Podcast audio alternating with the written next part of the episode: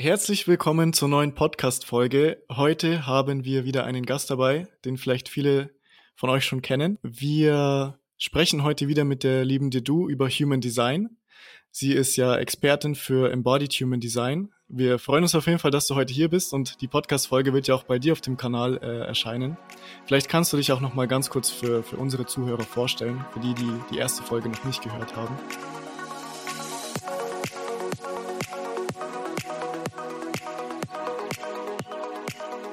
Ja, sehr gerne. Es freut mich sehr, hier zu sein. Also vielen Dank, dass ich äh, nochmals bei euch im Podcast sein darf und über Human Design sprechen kann. Ähm, kurz zu mir. Ähm, ich war über zehn Jahre lang Yoga-Lehrerin und habe dann vor äh, etwa drei Jahren gemerkt, irgendwie darf sich was verändern bei mir. Und ja, was ich eben jetzt anbiete, ist Embodiment, also Körperarbeit. Das hm, habe ich ganz bewusst nicht Yoga genannt, weil es einfach über die Definition, die wir über Yoga haben, drüber hinausgeht. Und dann kombiniere ich es mit dem Human Design System. Also das Human Design ist ein System, das uns hilft, so, wir bekommen eine innere Landkarte und es hilft uns, unsere eigene Identität, aber auch unsere eigene Individualität besser greifen zu können. Und so hoffentlich führt diese Arbeit zu mehr Selbstakzeptanz und mehr Selbstliebe. Das ist so der Weg, wo wir hinwollen. Und ja, und ich nenne es eben Embodied Human Design, da ich diese beiden Komponenten zusammenbringe. Okay, das klingt auf jeden Fall sehr, sehr interessant und ich glaube, sehr viele Zuhörer ähm, ja, die interessiert es natürlich auch, okay, was kann ich jetzt wirklich aus meinem eigenen Human Design Chart so rauslesen? Was ist für mich persönlich wichtig? Ja, wo, wo führt auch mein Weg hin? Was sind so meine Stärken? Was sind meine Engpässe? Was sind so die Sachen, wo ich vielleicht noch mehr darüber lernen kann? Was ist mein Lebensweg? Was ist meine Lebensaufgabe? Und ich glaube, diese ganzen Dinge kann man sehr gut auch äh, aus dem Human Design Chart rauslesen um dann eben danach, wenn man dieses Wissen darüber hat, wirklich in, dieses, in diese Embodiment-Arbeit zu gehen. Und äh, in der heutigen Folge wollen wir einfach mal anhand von unseren Charts, also die Dedu geht sozusagen mal über unsere Charts und schaut so ein bisschen, okay, wie schaut das Ganze denn bei uns aus? Und ähm, ja, dadurch wollen wir einfach mal zeigen, okay, was, was man denn überhaupt alles so ein bisschen rauslesen kann aus dem Human Design Chart. Genau, vielleicht. Wir haben jetzt hier auch schon unser Chart vor uns. Also es ist auf jeden Fall sehr kompliziert und da sind sehr viele ja, Einzelheiten drinnen. Und ähm, ja, vielleicht kannst du einfach mal von dir intuitiv loslegen. Was, wo, wo führt die heutige Folge hin? Ja, das kann ich dir im Moment auch nicht sagen, aber ähm, wir starten schon mal und das haben wir vorher ein bisschen besprochen, einfach zum nochmals eine kurze Einführung zu geben, was denn Human Design ist. Das möchte ich als erstes tun, obwohl da könnte ich stundenlang sprechen, aber ich versuche es einfach und bildlich zu erklären.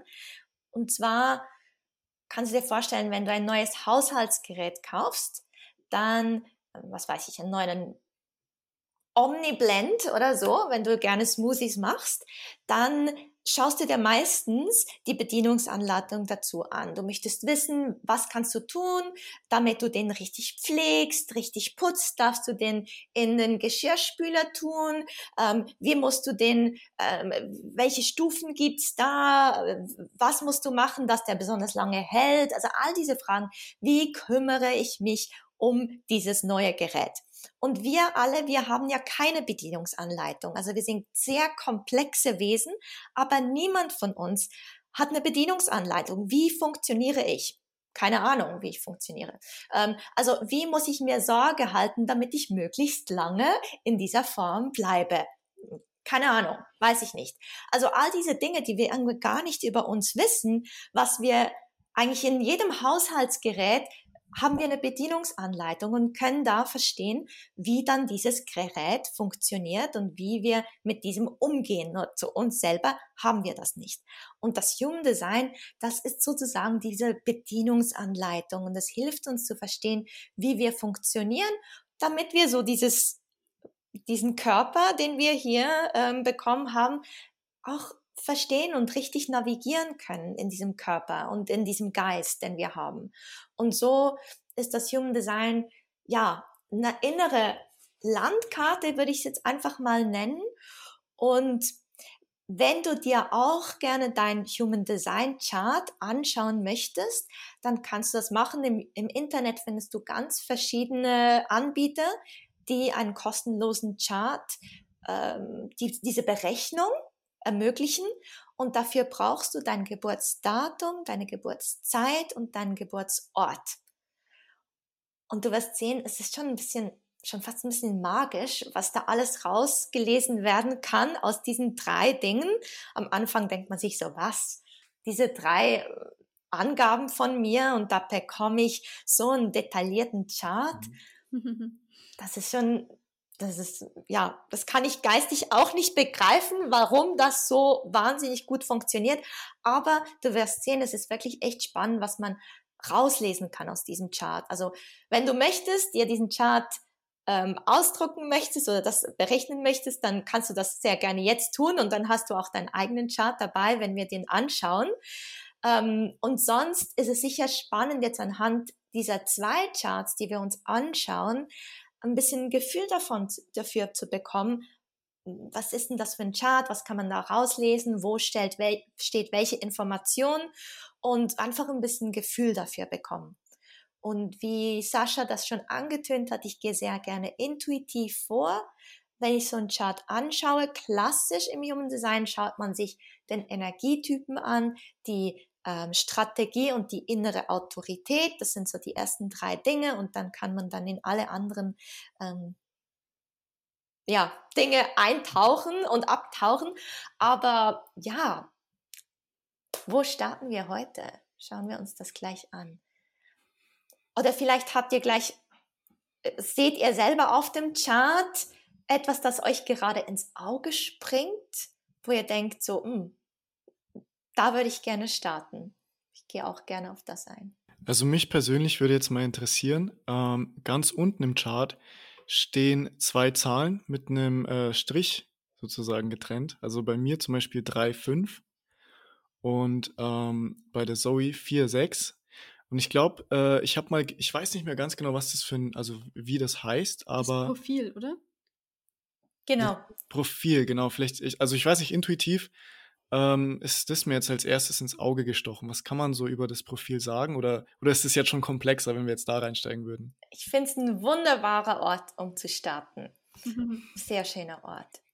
Und zwar kannst du dir das Profil vorstellen wie ein Anzug oder so und eigentlich dein ganzes Wie, also wie du Dinge tust, wie du durchs Leben gehst, wie du Dinge anpackst und so weiter, das, das, das kommt aus diesem Profil. Also dein Modus eigentlich, wie du Dinge machst. Und das, genau, hast du richtig gesehen. Das ist bei dir diese 3,5, bei Zoe ist das die 4,6. Und im Human Design treffen wir immer wieder die Zahlen 1 bis 6 an. Und die haben eigentlich immer dieselbe Bedeutung, und jetzt, wenn wir jetzt bei deinem Chart beginnen, ähm, Sascha, mit der 3-5, also alle, die jetzt auch zuhören, die eine 3-5 haben, das trifft auf alle zu. Und die 3-5 sowie auch die 4-6, das sind Profile, die kommen häufig vor. Mhm. Also die Chance, dass jemand zuhört und das gleiche Profil hat, ist relativ groß. Deswegen ähm, sowieso ein schöner Startpunkt. Ähm, die 3, das ist eine Zahl, die lernt durch Versuch und Irrtum. Also die wird ganz viele Erfahrungen machen in ihrem Leben. Und wenn es darum geht, wie mache ich etwas, dann ist intuitiv, dass ich probiere es einfach mal aus. Und dann vielleicht gelingt es oder es gelingt halt nicht. Und dann denkt man, aha, vielleicht mache ich das nächste Mal ein bisschen anders und probiere es mal so. Aber so, man hat so einerseits ist es so die Steh-auf-Männchen-Tendenz. Man mhm. probiert was, klappt nicht, funktioniert nicht. Ah, oh, jetzt probiere ich so. Mm, und, und kommt immer wieder, das Steh-auf-Männchen steht ja immer wieder auch mhm. auf. Also wenn es auch nicht funktioniert, dann steht das Männchen trotzdem wieder auf und probiert es halt anders. Und so gewinnt man während des Lebens so einen Erfahrungsschatz. Man, man probiert ganz viele Dinge aus und, und weiß danach, was funktioniert und was nicht funktioniert. Und da viele Dinge nicht funktionieren, ähm, kann es sein, dass man so eine gewisse Art von, hm, ich finde, also bei mir ist es so, ich bin auch eine 3, ich bin eine 3,6, aber so einerseits sagt man immer, da gibt es einen gewissen Pessimismus rein. Den spüre ich jetzt persönlich nicht so, aber vielleicht ähm, eben so eher das, das Stehaufmännchen, das eben immer wieder denn eigentlich wieder diese Kraft findet, was Neues anzureißen und denkt, okay, dann probiere ich es halt anders. Und was mir persönlich sehr geholfen hat, war, ich habe ich hab diese, dieses Profil, das habe ich 2008 kennengelernt in meinem ersten Reading. Und da hat mir diese Person gesagt, dass es ganz wichtig wäre, eben all diese Versuche nicht als Versagen oder Misserfolg zu klassifizieren, sondern eben, wow, eine Erfahrung mehr. Hm, was ist, was hat nicht funktioniert? Was könnte ich anders machen? Und das eigentlich so anzuschauen, anstatt ähm, ja zu denken, ah, jetzt habe ich schon wieder was falsch gemacht, jetzt hat schon wieder nicht geklappt. Irgendwie bei anderen läuft das so reibungslos und bei mir äh, eben nicht. ja, das, das einerseits so ein bisschen anzunehmen, dass es eben auch eine enorme Stärke ist, dann anderen auch zu helfen. Und man kann dann aus den eigenen Erfahrungen sprechen und man kann sagen, hey, schau, ich habe es auch so ausprobiert, ging nicht, habe ich so gemacht, ging so halb, dann habe ich so gemacht, ging zu 80 Prozent und dann habe ich rausgefunden, wie es wirklich geht. Aber du hast dann all diesen Erfahrungsschatz und du weißt, von was du sprichst, nicht weil du im Buch gelernt hast, sondern weil du wirklich weißt, weil du die Erfahrung dazu, hast. Und das finde ich einen ganz wichtigen Punkt. Und es gibt ganz vieles zu sagen über diese drei. Einen anderen Punkt, den ich eben auch sehr spannend finde, ist die drei, sagt man, da geht es ganz stark um Beziehungen aufbauen und sie wieder brechen. Und da kann ich aus meinem eigenen Erfahrungsschatz sprechen, dass ich habe das immer so, ich habe ganz viele Freundschaften in meinem Leben gehabt. Also ich fand es immer recht einfach, neue Menschen kennenzulernen und Freundschaften zu schließen. Aber die halten nicht unbedingt super lange. Die sind so Freundschaften für eine Phase und das kann auch eine sehr intensive Phase sein, wo wirklich, und dann, dann ist die Phase halt irgendwie vorbei. Und dann gibt's was Neues. Und die drei, die hat immer so, es geht um Erfahrungen sammeln, also auch in Beziehungen. Eigentlich geht es in der drei geht's nicht darum, in die super, super mega Tiefe zu gehen in einer Beziehung, egal welche Art von Beziehung. Ähm, obwohl das kann, es kann auch zu einer tiefen Beziehung kommen. Aber es geht mehr so um das, um das Ausprobieren von verschiedenen Beziehungstypen mhm. und da Erfahrungen zu sammeln. Ah, es gibt diese Art von Beziehung und es gibt diese Art von Beziehung und diese und diese und diese und diese. Und es geht so mehr um das Sampling der verschiedenen Arten von Beziehung und aber weniger um, weißt du, es gibt ja Menschen, die haben irgendwie drei Freunde und die haben sie ihr ganzes Leben lang und die kennen sie in und auswendig und und da ist das Wie in der Freundschaft, da geht es nicht um die Verschiedenartigkeit von Freundschaft und welches Spektrum an Freundschaft das es gibt, sondern da geht es eigentlich einfach um diese Tiefe zu erfahren. Aber die drei, für, für eine drei, wenn man in einer langen Beziehung ist, und ich bin auch verheiratet als drei, also es geht schon auch, dass man in eine langfristige Beziehung kommt, aber die drei, die darf auch einfach mal ein Wochenende weggehen und so die Beziehung kurz wie brechen, auseinandergehen und dann wieder zusammenkommen. Und das frischt die Beziehung auch wieder auf. Also so, wenn man auch langjährige Beziehungen hat, sich mal eine Weile nicht zu sehen oder mal kurz, ähm, ich sag jetzt mal eine Woche Abstand zu haben und dann wieder zusammenzukommen, das ist einfach sehr erfrischend für eine Drei. Mhm. Jetzt du nix so äh, kennst, also findest du dich in diesen Erklärungen der Drei wieder oder findest du das total komisch? Ja, absolut. Also vor allem, vor allem beim ersten Punkt, da hast du auch die ja. ganze Zeit genickt. Also das stimmt. Ich hatte noch nicht immer so diese, diese Einstellung von, okay, ich mache einen Fehler, ich fall hin und ich stehe wieder auf. das habe ich mir wirklich durch die Erfahrungen angeeignet. Ich habe mir sehr stark dieses Mindset angeeignet von, egal was passiert, ich gehe durch, ich lerne durch meine Fehler, ich lerne durch meine Erfahrungen und nächstes Mal mache ich es besser. Also das bin voll ich eigentlich. Ja, das, mhm. das habe ich mir auch gedacht. Ich musste auch die ganze Zeit deswegen so, so grinsen immer, weil wenn mich jemand quasi fragen würde, wie ist der Sascha, ich würde ihn genauso beschreiben. Und dass das halt eine Sache ist, die ihn voll ausmacht. Also ja, es trifft voll zu. Und ein anderes Wort ist noch, so Schlagwort ist so der Anarchist. Das bedeutet, dass man einfach Strukturen, so wie sie sind, nicht unbedingt wie soll ich jetzt sagen? Wir wissen schon, was du sagen willst. ja. Dass man halt vieles hinterfragt und sagt, hey nein, diese Struktur, die funktioniert nicht für mich. Also ich sehe da ganz viele Dinge, die nicht funktionieren. Eben mhm. auch wieder das, was funktioniert, was funktioniert nicht. Und diese Struktur, die funktioniert für mich nicht. Also brechen oder einfach weg mit dieser Struktur. Ich gehe meinen eigenen Weg oder ich probiere es eben auf meine Art oder ich probiere was anderes aus oder einfach so dieses ähm, ja starke Hinterfragen und sicher eben so ähm, ja, mich hat letztens auch jemand gefragt, so, warum gehst du nicht den klassischen Weg in der Human Design Ausbildung? Das widerstrebt mir total. So diesen klassischen, wie man es macht, wie die Struktur genau ist. Das, also das finde ich total doof. Ich mache so, wie ich es für richtig empfinde und wie es für mich stimmt. Und da ist mir egal, welche Diplome ich wo bekomme und wie das, sondern, also so dieses, dieses, diese Struktur, ah, so macht man's. Es, ja. Ja, für mich persönlich gibt es auch nichts Schlimmeres. Äh, es gibt wirklich nichts Schlimmeres als, als irgendjemand, der mir vorschreibt, irgendwas zu machen, mich in irgendeine Box zu stecken. Für mich ist es wirklich das Allerschlimmste. Ich will immer frei sein, mich entfalten können, meine eigenen Ideen umsetzen. Und das ist für mich wie so ein innerliches Gefängnis. Ich weiß, viele Menschen können das. Die, die sind so, dass sie ja das System anerkennen und einfach machen und sich wohlfühlen darin, aber ich, ich bin das komplette Gegenteil. Mhm. Und dann ist es spannend, diese zweite Zahl noch anzuschauen, das ist eben die 3, 5. Mit der 3 kann man sich meistens recht identifizieren, weil das ist auch eine Teil, ein Teil der Persönlichkeit.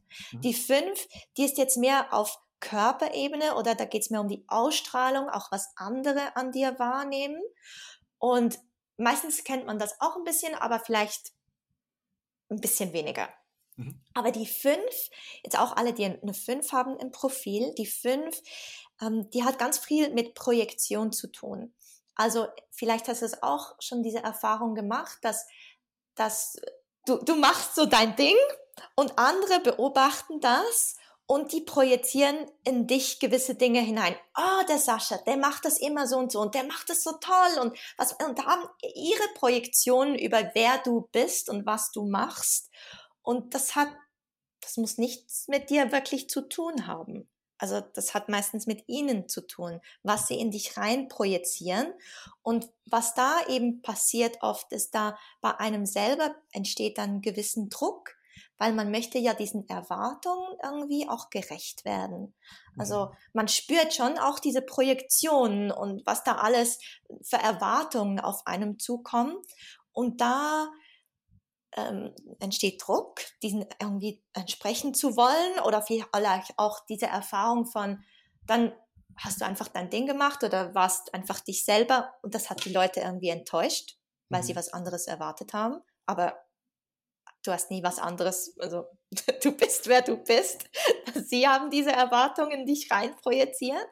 Und da ist mir auch eine, äh, ein Tipp, auch ganz bewusst ähm, ab, sich abzugrenzen oder auch Erwartungen entgegenzunehmen und zu sagen, okay, was weiß ich, ähm, wir bieten jetzt einen Kurs an und in diesem Kurs werdet ihr das und das und das lernen. Ähm, es beinhaltet das und das und das eben nicht. Wenn du das suchst, dann bist du nicht am richtigen Ort, mhm. weil es ist kein Ort für. Also, mhm. dass da Erwartungen von Anfang an in einer Beziehung, sei es Geschäftsbeziehung, private Beziehung, einfach klar kommuniziert werden, dass, dass da ein bisschen weniger diese Erwartungen auf dich projiziert werden. Mhm. Und eine 3-5 als Gesamtes ist natürlich spannend, weil die 3 macht Erfahrung und die 5 ist auch so ein bisschen, der 5, die 5 könnte man sagen, ist so ein, der General. Also das heißt, wenn eigentlich die Leute in der Krise sind, dann schaut man sich um, wer, wer könnte uns helfen. so geht's mir immer. Und dann kommt der General und, und, man projiziert all seine Hoffnungen in dieser Person und denkt, okay, die kann mir helfen, die Person. Mhm. Und, und die Person, die hat ja Erfahrungen gemacht, die, die kann schon auch helfen. Also das ist auch so, ähm, ja, die, die bringt sehr praktische Lösungen, die 3.5, weil sie die Lösung oder weil sie die Erfahrung auch schon teils selber gemacht hat. Ähm, also von dem her ist sicher auch eine 3.5 ist so, stolpert in einiges rein, macht ihre Erfahrung, aber kann die dann eben auch so mit anderen teilen und ein ganz großes Publikum profitiert dann auch von dieser Erfahrung und können dann ähm, ja, also es macht auch total Sinn, dass du als 3.5 zum Beispiel einen Podcast hast, weil ein Podcast gibt dir die Möglichkeit, deine Welt, deinen Erfahrungsschatz mit anderen zu teilen mhm. und da praktische Lösungen weiterzugeben. Also ja, und, und dass da eben das Leben, das eigene Leben nicht immer reibungslos verläuft, das gehört wie als 3.5 ein bisschen dazu. Also wirklich, ich habe im Prinzip eigentlich mit jedem Wort resonated. Es war wirklich so exakt auch teilweise. Ähm, ja, du genauso. Also ich auch, ich kenne dich ja auch total gut, deswegen, ich habe es genauso gefühlt. also man sieht wirklich, ähm, für die Leute, die jetzt hier zuhören, findet wirklich auch euren Typen heraus. Wirklich sucht euch eine Seite oder wir können auch unten eine Seite verlinken. Ähm, ja. Lasst es euch mal wirklich berechnen und schaut mal, womit ihr resonated und ihr werdet wirklich sehen, wow, es ist ja wirklich so. Ja, und es ist spannend, das Profil zu wissen. Weißt du, weil im Profil geht es nicht darum, was zu verändern. Mhm. Also diese Information bekommst du und es hilft dir, gewisse Eigenarten von dir besser einzuordnen. Also es mhm. geht, dass du dein Wie verstehst. Wie gehst du Dinge an? Also was passiert, wenn du einfach dich selber bist? Mit welchen Themen wirst du konfrontiert? Und da musst du nichts ändern. Das mhm. ist einfach so. Aber wenn du das weißt, kannst du beginnen, besser damit umzugehen. Deswegen finde ich das Profil spannend, weil also mit dem anzufangen, weil das, das hilft dir einfach schon mal, gewisse Dinge für dich einzuordnen. Mhm. Und ja.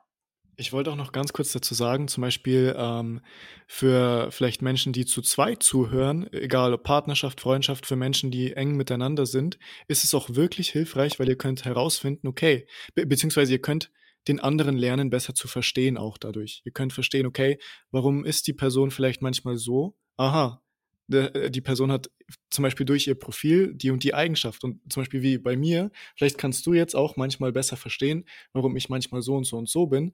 Einfach weil es ja auch mein Energietyp ist. Es ist mein Anzug auch, den, den ich, den ich mhm. in meinem Leben hier trage. Und ähm, ja, das kann sehr hilfreich auch sein für, für zwischenmenschliche Beziehungen.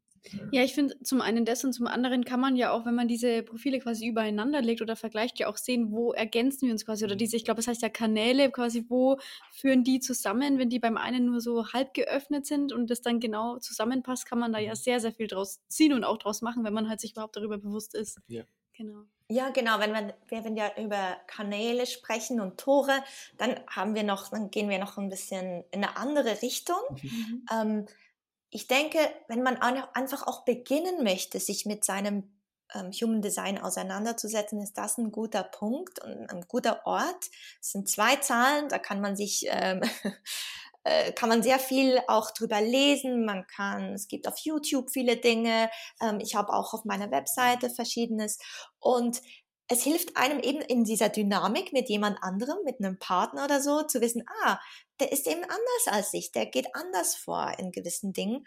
Aber auch, ich meine, ich finde es auch sehr hilfreich in der Erziehung meiner Tochter, zu mhm. wissen, ah, wie geht, wie schreitet sie durchs Leben? Und, und das ähm, einzubeziehen, wenn ich mhm. mit ihr umgehe dass ich ihr wie nicht brechen möchte, sondern ich verstehe, ah, sie macht das wegen, weil sie so ist, weil das ist ihre Art und Weise, die Welt zu erkunden. Genau. Und jetzt schauen wir uns dein Profil natürlich noch an, die 4-6. Genau. Sorry. Ähm, ja, die, jetzt sind wir in zwei ganz anderen Zahlen und zuerst noch die 3-5. Das ist ein persönliches Profil und das hat ganz viel mit dem eigenen Prozess zu tun. Also, dass man im eigenen Prozess ist. Und die 4-6, das ist das letzte persönliche Profil, danach wird es transpersonal, also danach geht es ins Überpersönliche. Mhm. Und, und ja, deswegen hat es da eigentlich schon ein bisschen eine andere Nuance, weil die drei, die macht Erfahrungen für sich. Ja. Die vier, die, ähm, da geht es jetzt bereits um andere Menschen. Also die vier als Zahl, die vier ist ein sehr soziales Wesen. Andere Menschen sind super wichtig. Auch der Austausch mit anderen Menschen. Ähm, einfach auch das Gegenüber. Man ist sehr offen, sehr kontaktfreundlich, gibt auch oft Vertrauensvorschuss. Also man kennt die Person noch gar nicht und, und ist einfach offen, ist, ja, ist so, ist auch interessiert am anderen. Und, ähm, ja, es ist schon also eine ganz so eine andere Ausgangslage bei der vier. Ähm, so diese, auch man sucht auch, man sucht auch nach Möglichkeiten und Möglichkeiten entstehen meistens im Miteinander. Also wenn wir ich sage jetzt, einen neuen Job suchen oder wir suchen nach einer neuen, nach neuem irgendwas. Das Netzwerk und die Menschen um einem herum, das, das ist so auch, ähm, das ist sehr wichtig, weil da kommen neue Möglichkeiten auf einem zu. Und die vier, die möchte Einfluss haben. Also die vier und Einfluss nicht im Neg, also manchmal ist Einfluss so, denkt man so, oh, die möchte alle beeinflussen. Also es ist nicht negativ gemeint. Es ist einfach so, zum Beispiel, wenn du jemandem gegenüber offen bist, zuhörst, ähm, freundlich Vertrauensvorschuss gibst, dann erzählt dir diese Person wahrscheinlich auch vertrauensvoll, offen, persönlich. Und durch das lernst du diese Person kennen und kannst irgendwie auch Einfluss nehmen. Du kannst dir erzählen, hey, jetzt, wo ich deine Geschichte weiß, es gibt da einen total super Kurs, der dir helfen könnte oder ich kenne diesen, po also du kannst beginnen, Einfluss zu nehmen und diese Person zu unterstützen. Also du kannst beginnen, ähm, ja, also, also es ist wirklich es, Einfluss eben, es hat nicht nur du kannst sie auch beeinflussen, indem du vielleicht ihr etwas mitgibst, dass du denkst, ah, das würde dieser Person äh, gut tun. Ähm, ja, aber es ist einfach schon eine ganz andere so Energie und das Netzwerk ist für eine Vier super wichtig. Also ich weiß nicht, wie es dir geht, wenn du ganz alleine für dich bist.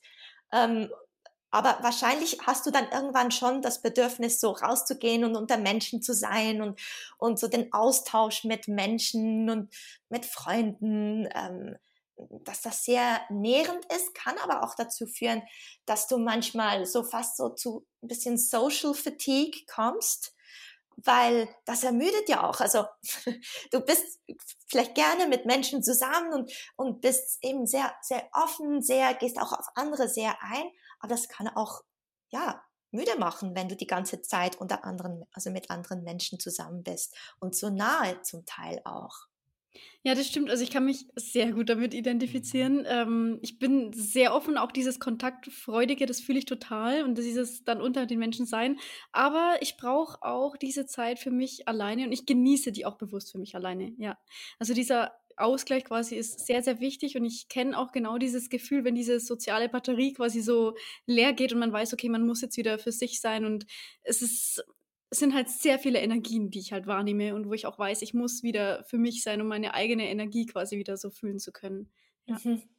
ja, ja, genau. Also wirklich so diese, eigentlich von deiner Art wirst du immer wieder hingezogen sein, mit Menschen dich zu mhm. treffen mhm. und rauszugehen und aber dann irgendwie wirst du auch wieder zurückschwingen wie ein Pendel und sagt, okay, nein, jetzt ich brauche schnell eine Pause und, und dann kann und dann kann es wieder weitergehen. Mhm. ja. ich, ich kann auch noch mal dazu sagen zu dem einen Punkt, ähm, dieses, du hast doch sehr dieses, wie du vorhin schön beschrieben hast, diesen Urge to help others, mhm. dieses unter Freunden immer Lösungsansätze so, ja, du könntest doch das versuchen, das versuchen, das, das hast du auch sehr stark. Es gibt zum Beispiel Freunde, die sind, die hören dir zu, aber sagen, haben dann nicht so wirklich dieses, dieses Bedürfnis von, ja, und ich will dich da rausholen, ich, ich, ich will dich wieder anheben, ich will dich aus diesem Loch ziehen. Und das, das hast du schon sehr stark. Mhm. Also diese, diese Urge to help others, das merkt man auch richtig stark. Mhm, spannend. Ja, und dann ist es ja kombiniert mit der, mit der 6. Und die 6 ist, ist so die,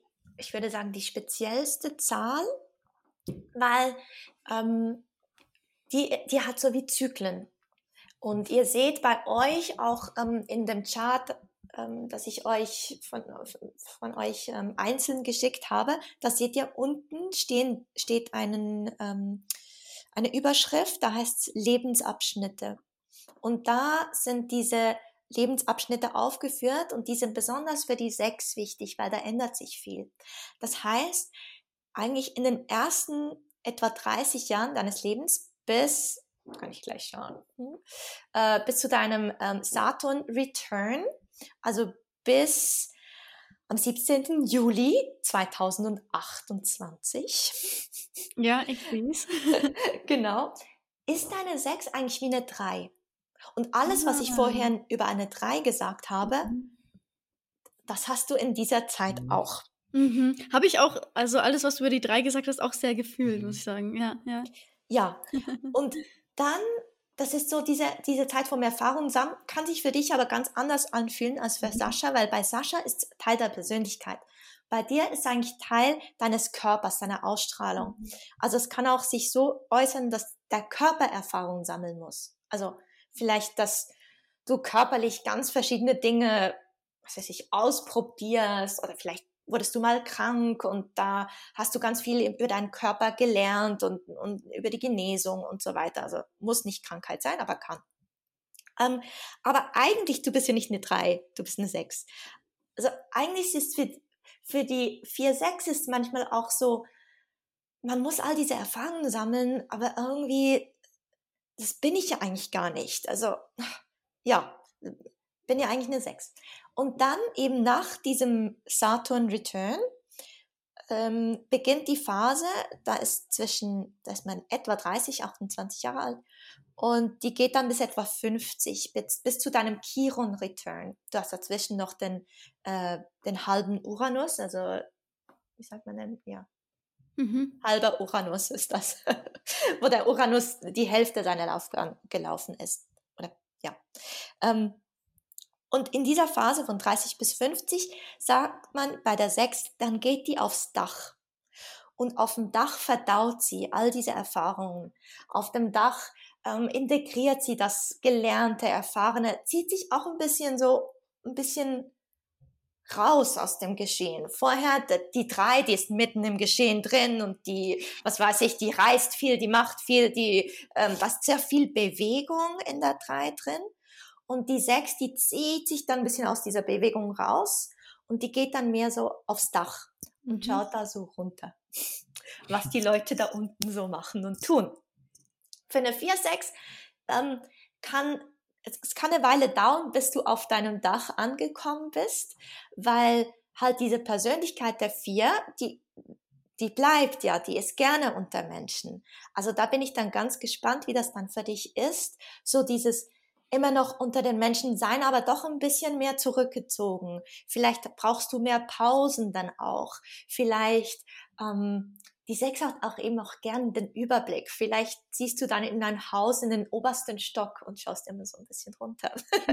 Vielleicht gehst du dann und lebst auf einem Berg für eine Weile. Einfach so, ähm, oder in einer Berg-Community ähm, in deinem Fall, wo du immer noch mit Menschen bist, aber so ein bisschen raus aus dem Geschehen bist. Und, und danach die Sechs ab 50, also beim Chiron Return, da bist du etwa 50, kommt sie wieder runter vom Dach und ist dann ein Rollenvorbild. Nicht, weil sie sein will und zeigen will, wie toll sie ist, sondern einfach, weil sie Erfahrungen gemacht hat, diese integriert und verdaut hat und so ein Rollenvorbild ist für ihr eigenes Wesen, also so für ähm, nicht ein Rollenvorbild, dass man äh, gegen außen projiziert, sondern einfach man ist dann sein eigenes Rollenvorbild.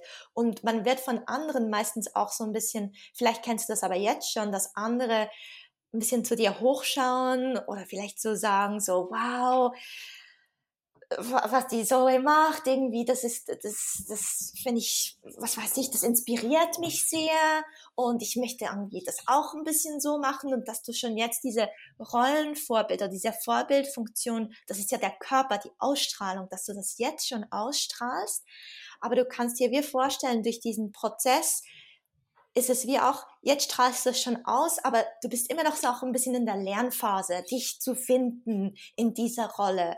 Und dann zwischen 30 und 50 wirst du das Ganze, diese Rolle, das, das, das wird sich kristallisieren. Da wirst du, wirst du dich noch mehr finden drin.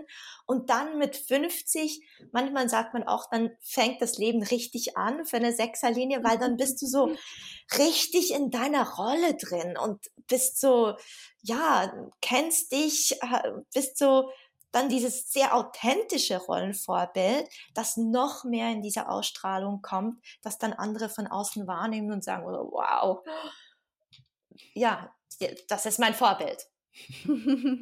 okay, wow, also das war auch extrem interessant. Ich habe mich wirklich mit allem sehr, sehr gut identifizieren können. Ja, also vielen Dank, dass du da so detailliert drauf eingegangen bist. Das ist schon krass, wie gut das einfach dann zu einem passt. Mhm. Ja, und was dann auch spannend ist, ist jetzt bei dir noch ein bisschen früh, aber diese, diese, weißt du, diese Phase dann vom aufs Dach gehen, also da, wir sprechen da von 2028, dauert noch eine Weile, aber das kann sich schon dreieinhalb Jahre vorher ankündigen. Mhm. Also es kann schon ab zwei, was war das, so 24, 25, dass du da schon eine gewisse Veränderung bei dir spürst. Muss nicht, aber es kann einfach schon, schon ein bisschen vorher anfangen, mhm. weil diese Veränderungsphasen, die können eben so sieben Jahre auch dauern, bis man dann auch ein Stück weit in dieser neuen Phase angekommen ist. Oh, das klingt so interessant, vor allem wenn man so, so Zukunftsausblicke auch so ein bisschen hat, so wo die Energien hinführen, ja. was so sich so irgendwann zeigen wird. Ja, ich weiß nicht, also man sieht auf jeden Fall, man kann sehr vieles über, über Einzelteile ja auch reden hier im Human Design. Ähm, ich, ich, wie gesagt, ich kenne mich hier nicht wirklich aus. Ich sehe jetzt hier das Bild vor mir. Aber Soll ich einen Vorschlag machen, wie wir weitergehen können? Ja, ja. ja das wäre sehr gut, okay. genau. Weil jetzt finde ich es eben spannend anzuschauen, das Human Design finde ich sehr stark, wenn es darum geht, Entscheidungen zu fällen. Entscheidungen, die für einen selber stimmig sind. Weil wir werden oft, wir stehen vor einer großen Entscheidung und dann denken wir, okay, dann, dann fallen wir in dieses Muster rein, wie habe ich es gelernt, mhm. mich zu entscheiden. Und wir, ja, in unserer Gesellschaft ist das eine rationale Entscheidungsfindung. Wir, weiß nicht, wir, muss ich mal schnell eure Design nochmals anschauen, okay. Ähm, wir, äh, vielleicht wenn wir vor einer Entscheidung stehen, dann machen wir eine Pro- und Kontraliste. Was spricht dafür, was spricht dagegen und dann beginnen wir, beginnen wir abzuwägen und versuchen möglichst logisch eine Entscheidung zu fällen. Mhm. Und ähm, wenn wir eine Entscheidung aus dem Kopf fällen, der Kopf, der kann sich eben alles vorstellen. Also der Kopf, der kann sich vorstellen, das zu machen oder genau das andere zu machen. Also, und, und wenn du dann etwas ausprobierst und es funktioniert nicht, der Kopf, eigentlich, dem ist das egal, ein Stück weit, dass er dir einfach sagt, ja, dann probier's doch mal so. Also, einfach der Kopf, der kann sich alles vorstellen und eine Instanz in uns, die sich alles vorstellen kann, ist vielleicht nicht die richtige Instanz, um wichtige Entscheidungen zu fällen, denn es kann ja in diese Richtung gehen oder in diese Richtung, kann sich ja alles vorstellen. Und jetzt ist die Frage, wie fällen wir aus Human Design Sicht Entscheidungen, die uns wirklich entsprechen, die unserer Wahrheit entsprechen und nicht, wie man es machen sollte und wie es die Eltern wünschten und wie es das, ähm, ich weiß nicht, das Frauenmagazin sagt, wie wir es machen sollten. Also, sondern wie ist es für mich meine Wahrheit? Und jetzt schauen wir das auch, können wir auch wieder mit, wieder mit Sascha beginnen, einfach, dass wir mhm. wieder so hin und her ähm, gehen. Um, ähm, du bist ja als Energietyp, bist ein Generator. Generatoren, die sind so ein bisschen die Arbeitsbienen. Also die haben sehr viel, also Energieumsetzungsenergie, können Prozesse oder Dinge umsetzen, ähm, haben, ja, haben Energie, um Dinge anzureißen, Dinge umzusetzen. Und bei dir, du ähm, bist ein, Gener ein, ein Generator, der eben aus dem Sakralzentrum raus funktioniert. Und das Sakralzentrum, wenn ihr bei euch diesen Chart anschaut, das unterste Zentrum in der Mitte, das ist das Wurzelzentrum. Wie das Wurzelchakra mhm. also Wurzelzentrum. Und dass das gleich eins weiter oben ist in der Mitte, das ist das Sakralzentrum oder das wäre auch das sakrale Chakra, wenn man sich mit den Chakren auskennt. Und das ist der Ort der Lebensenergie.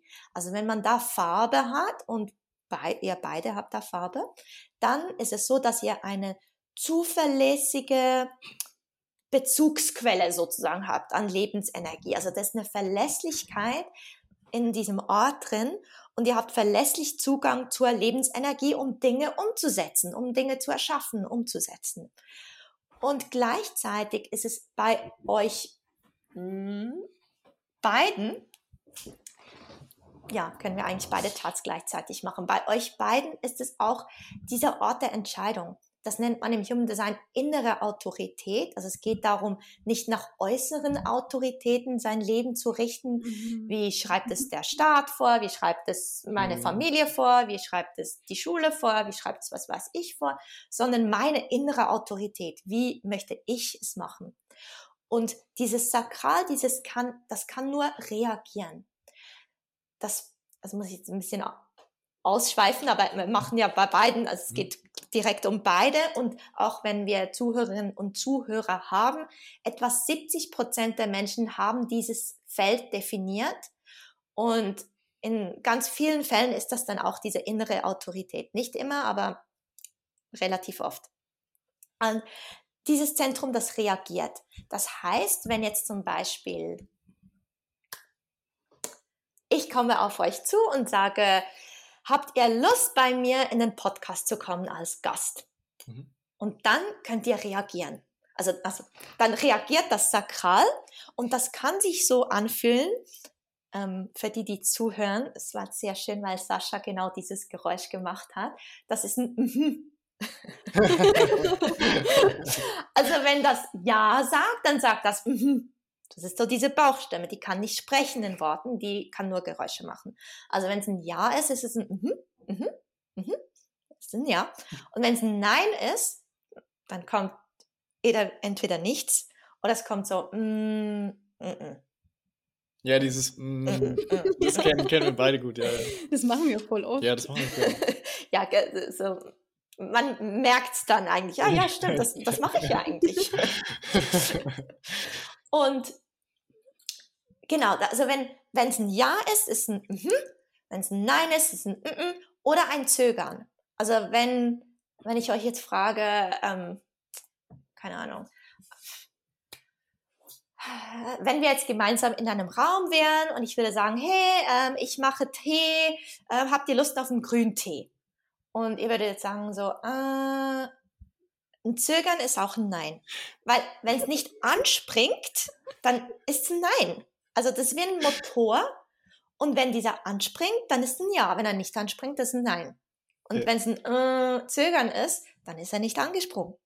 Ich kann vielleicht ganz kurz noch dazu sagen, bei dir, das merkt man immer, wenn ich dich irgendwas frage und, und von dir nur kommt, Mm, ja, da weiß ich schon, nein, es ist ein Nein, ja. aber es ist verpackt in einem, naja, wir schauen mal. Ja. Es, es, ist immer so. Aber jetzt weiß ich's. Wenn du dieses mm machst, dann weiß ich, das ist ein Nein. Okay. Das stimmt, aber das ist wirklich, und von, du sagst doch immer, dir ist es schon richtig aufgefallen bei ja. mir, dass ich es immer so genau. mache. Jetzt wissen wir die Antwort. Also. es ist eben schon hilfreich. Also ich, ich, ich funktioniere auch so hm. und wenn, und mein Mann weiß das jetzt mittlerweile eben auch, dass er, was weiß ich, irgendwie mich was fragt und ich sag, sagt, ah, wollen wir jetzt heute Abend irgendwie, wollen wir nächste Woche diese Menschen zum, zum Brunch einladen? Und da bin ich so, ah, und dann möchte ich auch höflich sein und sagen, äh, ja, können wir schon, aber er weiß dann schon, wenn ich zögere, zögere ist eigentlich ein Nein. Mhm. Also ich habe eigentlich keine Lust. Und ja, da, das ist, das ist auch ein bisschen, es darf eben auch Freude bereiten. Also dieses Zentrum, dieses Sakral, das springt an, wenn es Freude macht, wenn es Spaß macht. Und dann springt diese Energie an, diese Lebensenergie, und die gibt einem dann auch die Energie, um dieses Ding auch durchzuziehen oder anzupacken. Und wenn das nicht anspringt, du kannst es immer noch tun, aber es wird mühsam werden. So energetisch, das wird so schleppend sein und uh, weil eben dieses dieses Energiezentrum nicht angesprungen ist und dir nicht die Energie gibt, die du bräuchtest, um so in deinen Flow zu kommen.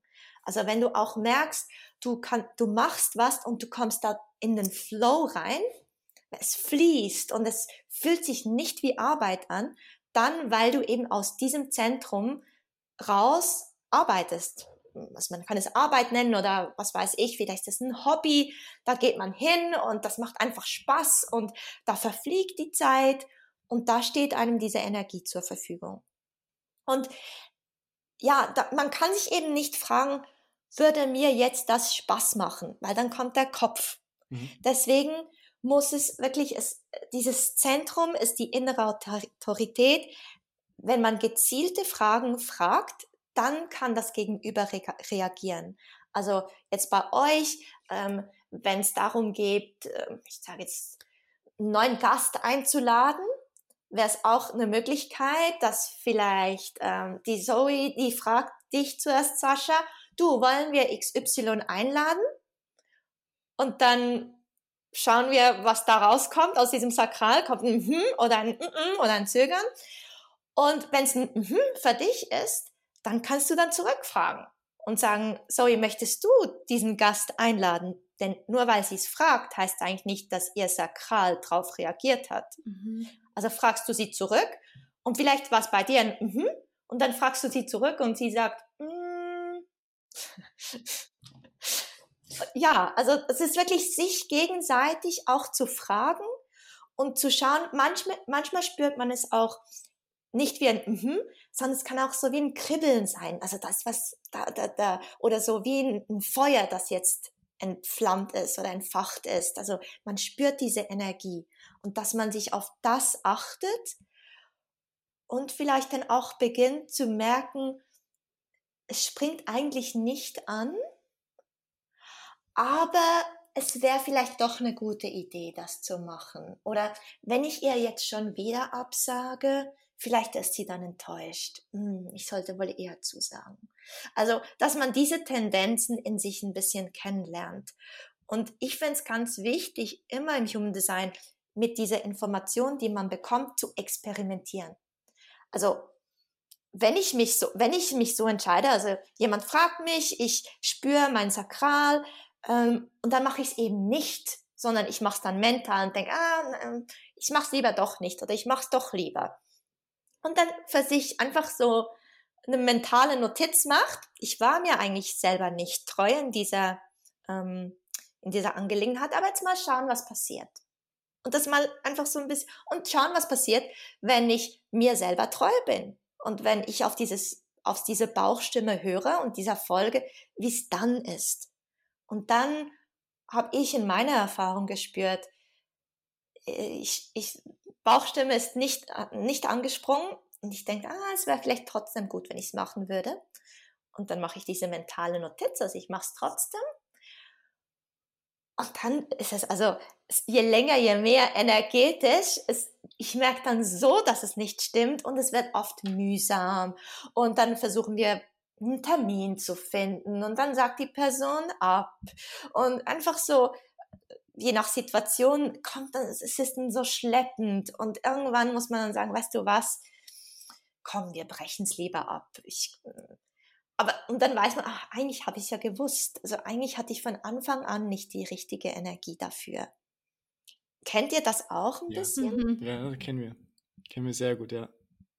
Mhm. Man, man merkt es, im, im Prinzip merkt man es eigentlich immer intuitiv, okay, was ist jetzt die richtige Antwort? Und sobald man in den Verstand wieder reingeht und aus dem Verstand heraus handelt, dann merkt man oft, dass die Situationen dann schleppend sind, ja, also wir kennen es sehr gut, ja. Und ich mhm. glaube, viele, die auch zuhören, die kennen das.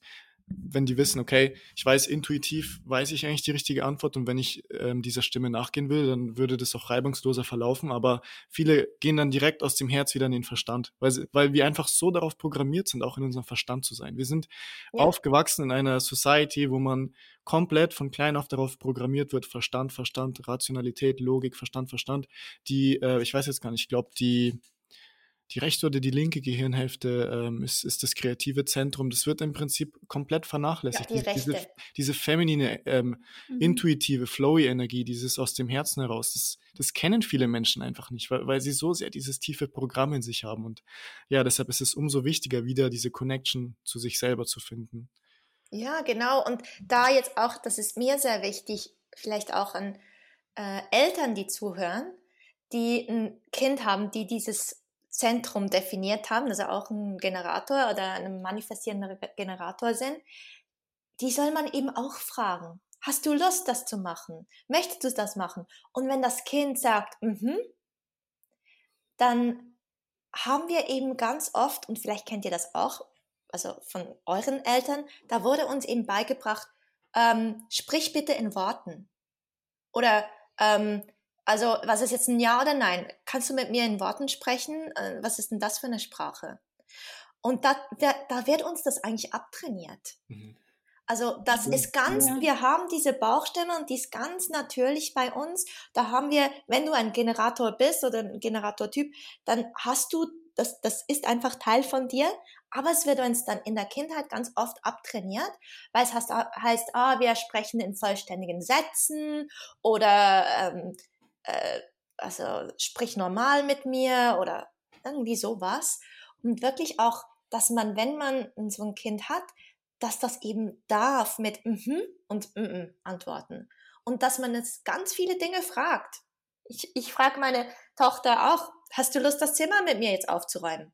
Mhm. Dann weiß ich, wenn ich jetzt mit ihr Zimmer aufräumen möchte, dann wird das mühsam. Mhm. Dann mache ich es nicht. Also, und dann ähm, frage ich ein anderes Mal, möchtest du das Zimmer, hast du Lust, mit mir das Zimmer aufzuräumen? Und dann hat sie Lust und dann sagt sie, mhm, und dann räumen wir das Zimmer auf und es ist toll und wir können das zusammen und es geht leicht und, und sie hat Spaß und äh, ja, und warum, ja, äh, muss ich ihr das abtrainieren? Also ich merke, das ist schon, ich, ich sage jetzt nicht, es ist leicht, weil man merkt dann, wie man selber auch so stark konditioniert wurde. Aber schon nur sich auf dieses Gedankenexperiment einlassen, was wäre, wenn ich anstatt anderen Menschen zu sagen, was sie zu tun haben, zu fragen, hast du Lust? Ähm, wollen wir das machen? Und da ist ganz wichtig, wenn ich euch jetzt fragen würde, ähm, auf welche Art von Podcast-Gespräch habt ihr Lust oder so? Oder einfach so eine, eine schwammige, also eine ganz weite, offene Frage. Das ist sehr schwierig zum Beantworten. Aber wenn ich mit Vorschlägen komme und sage, ähm, keine Ahnung, habt ihr Lust, ein spirituelles Medium zu interviewen? Oder hättet ihr eher Lust, jemand, der Tarot legt, zu äh, interviewen? Möchtet ihr einen Sportler interviewen, der einen anderen Weg geht, als ähm, man das in seinem Beruf macht? Oder möchtet ihr, äh, was weiß ich, und Vorschläge macht? Dann könnt ihr auf jeden Vorschlag schauen, ist da eine Reaktion oder nicht. Aber so eine Frage, was möchtest du dieses Wochenende machen? Also ja, weiß nicht. Das ist für uns beide sehr schwer, genau. Also wir sind echt, Mhm. das merken wir immer mehr auch, wir sind eher reaktiv und eher, wie du eigentlich im Prinzip gerade gesagt hast, so dieses, wenn jemand mit einem Vorschlag kommt, dann merken wir, okay, ja, ist eine gute Idee, ist keine gute Idee, aber dieses selbst Entscheidungen treffen, selbst überlegen, das fällt uns oft schwer. Also da haben wir echt oft Probleme. Wir sind nicht dieses, ja, ich bin, ähm, ich, ich habe eine Entscheidungsfindung, ich bin da wirklich zu 100% da dabei, sondern es, es fällt uns manchmal echt schwer.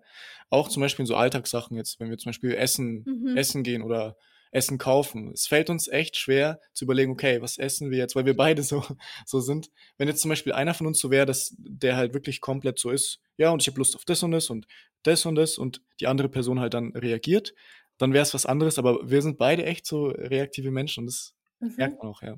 Mhm. Ja, das stimmt. Wir müssen uns auch immer wieder dran erinnern. Und ich finde, wir hatten oft Situationen, wo wir uns dran erinnern mussten von, okay, komm, wir müssen jetzt mal eine Entscheidung fällen. Ja. Genau. Und da hilft es einem einfach auch, das, weißt du, verschiedene Optionen aufzuschreiben und sich gegenseitig zu fragen. Mhm. Was, was würde es alles für Möglichkeiten geben? Und dann konkret einander zu fragen. Und vor allem, wenn ihr beide gleich funktioniert, könnt ihr euch einfach gegenseitig die gleichen Fragen stellen. Oder wenn ihr nicht wisst, wo jetzt heute Mittag, wo, wo ihr essen gehen möchtet, dann macht euch, also macht jemand konkrete Vorschläge und sagt, äh, möchtest du zum Italiener? Möchtest du Thai? Chinesisch? Möchtest du?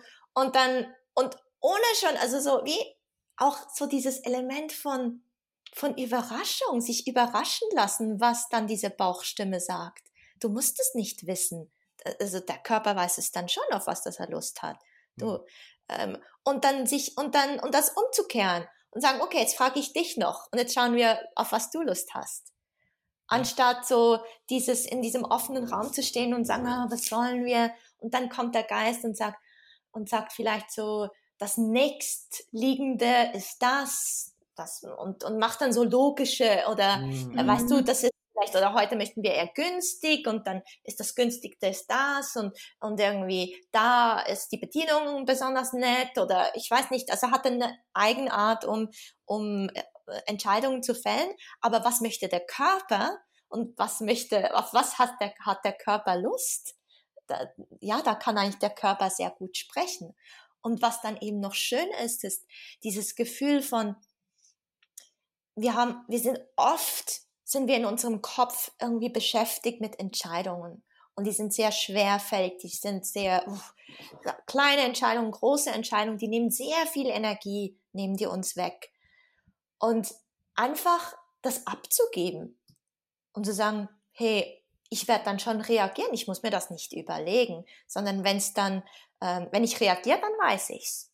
Und dann hast du den Kopf frei, um Dingen nachzugehen, die dich, die dich irgendwie auch weiterbringen. Also ja, hast du Kapazität für andere Dinge und du kannst dich voll auf deinen Körper verlassen und du weißt, wenn mein Körper denn das will, dann wird er reagieren und ich muss mir das nicht überlegen. Und das ja. ist eine enorme Befreiung. Ja, also mir sind auch jetzt gerade schon in der Podcast-Folge viele so Aha-Momente gekommen, weil es wirklich so ist und mir ist das aufgefallen. Und natürlich, wenn man sowas hört, dann, dann kann man bewusster damit umgehen und bewusst jetzt auch wirklich ähm, diese Sachen auch implementieren. Zum Beispiel, dass wir uns dann gegenseitig ähm, einfach fragen, weil wir wissen, okay, wir sind eher reaktiv, wir reagieren eher auf die Fragen vom anderen, anstatt selbst irgendwie was auszudenken. Ähm, ja, das ist sehr interessant. Mhm. Und vor allem auch wirklich dieses, was ich total gefühlt habe, was du gesagt hast, mehr auf den Körper zu hören, weil der Verstand kommt dann schon mit vielen Dingen an, aber das einfach zu fragen und dann zu schauen, hm, Chinesisch eher nicht, aber vielleicht Italienisch, so findest du das wirklich viel, viel einfacher raus. Ja, ist mir jetzt auch richtig bewusst geworden. Genau. Mhm. Und wollen wir noch so, wir können jetzt noch einfach intuitiv, wir tauchen jetzt noch in was ein, da würde man jetzt am Anfang überhaupt nicht damit beginnen, aber ich finde es jetzt gerade so ein bisschen passend. Mhm. Ähm, wir können uns nämlich anschauen,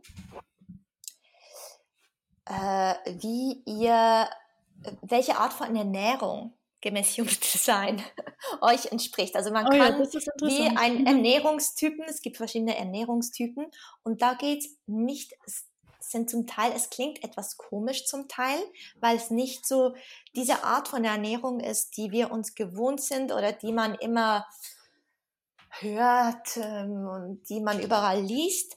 Aber es geht da auch darum, weil man hat ja all diese Informationen über den Körper. Das ist alles, was ihr orange in eurer Körpergrafik seht, also ähm, in dieser Version, die ihr habt. Mhm. In anderen Versionen ist es manchmal rot und das entspricht dem Körper. Und da kann man wirklich in die Tiefe gehen und schauen, wie funktioniert der Körper und welche Art oder Konsistenz von Nahrung gebe ich meinem Körper, damit er die effizient und aus seiner Kraft verstoffwechseln kann und das rausziehen kann, was er braucht. Und da funktioniert ihr beide ein bisschen anders. Vielleicht zuerst zur Zoe. Du bist, ähm, ja, ich sag's einfach.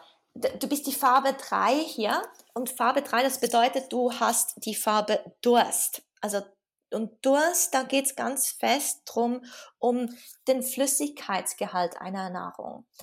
Ich weiß nicht, ähm, also bei dir, und es ist heiß, habe ich jetzt gerade gesehen bei dir. Ja, genau. Also das heißt eigentlich Nahrung, die aufgewärmt ist und viel Flüssigkeitsgehalt hat, entspricht dir. Das kann sein natürlich Suppen, irgendwelche Eintöpfe, aber auch so chinesische Gerichte, weißt du, wo so Pho zum Beispiel so eine Art Suppe ähm, oder ein indisches Curry, das auch viel Flüssigkeit dazu hat.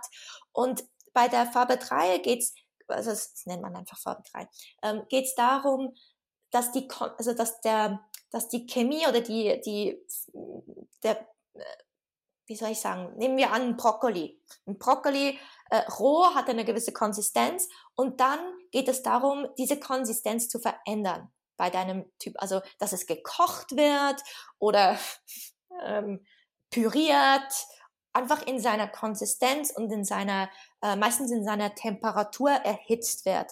Also auch wenn's, wenn du auch trinken, würde man dir jetzt raten, warmen Tee zu trinken.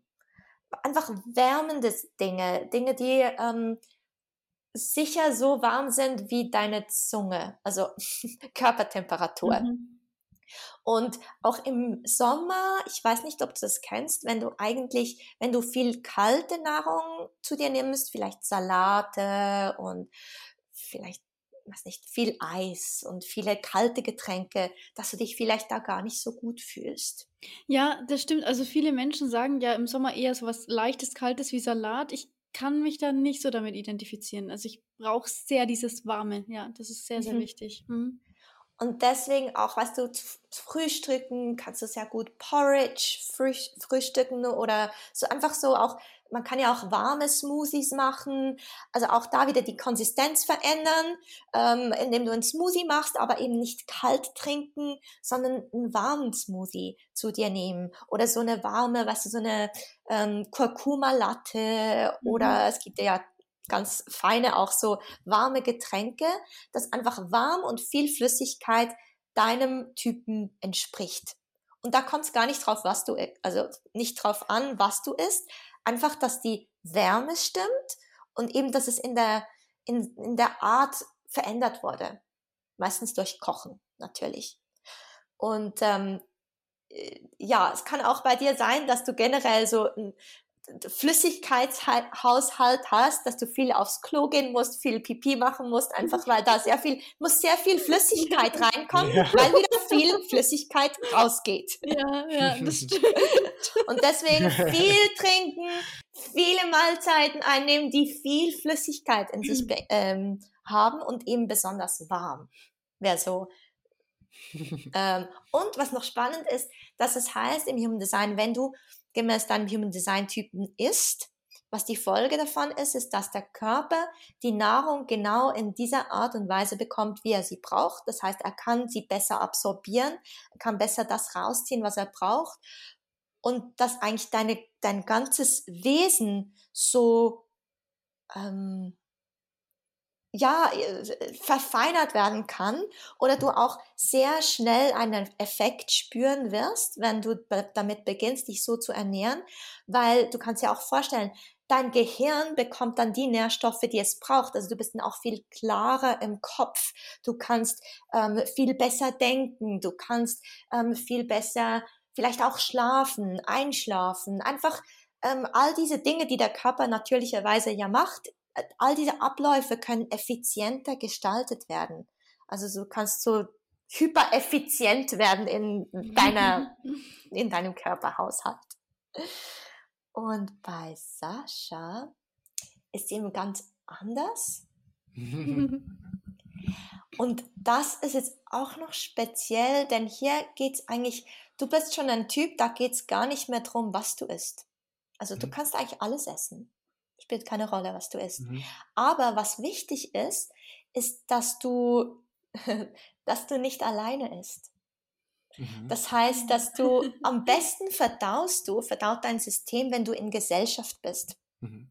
Das ist auch noch spannend zu hören. Also mhm. am besten ein anregendes Gespräch dazu. Am besten Bewegung dazu. Also du bist auch jemand, du kannst auch im Spazieren essen. Das stimmt, ja. Wenn du unterwegs bist.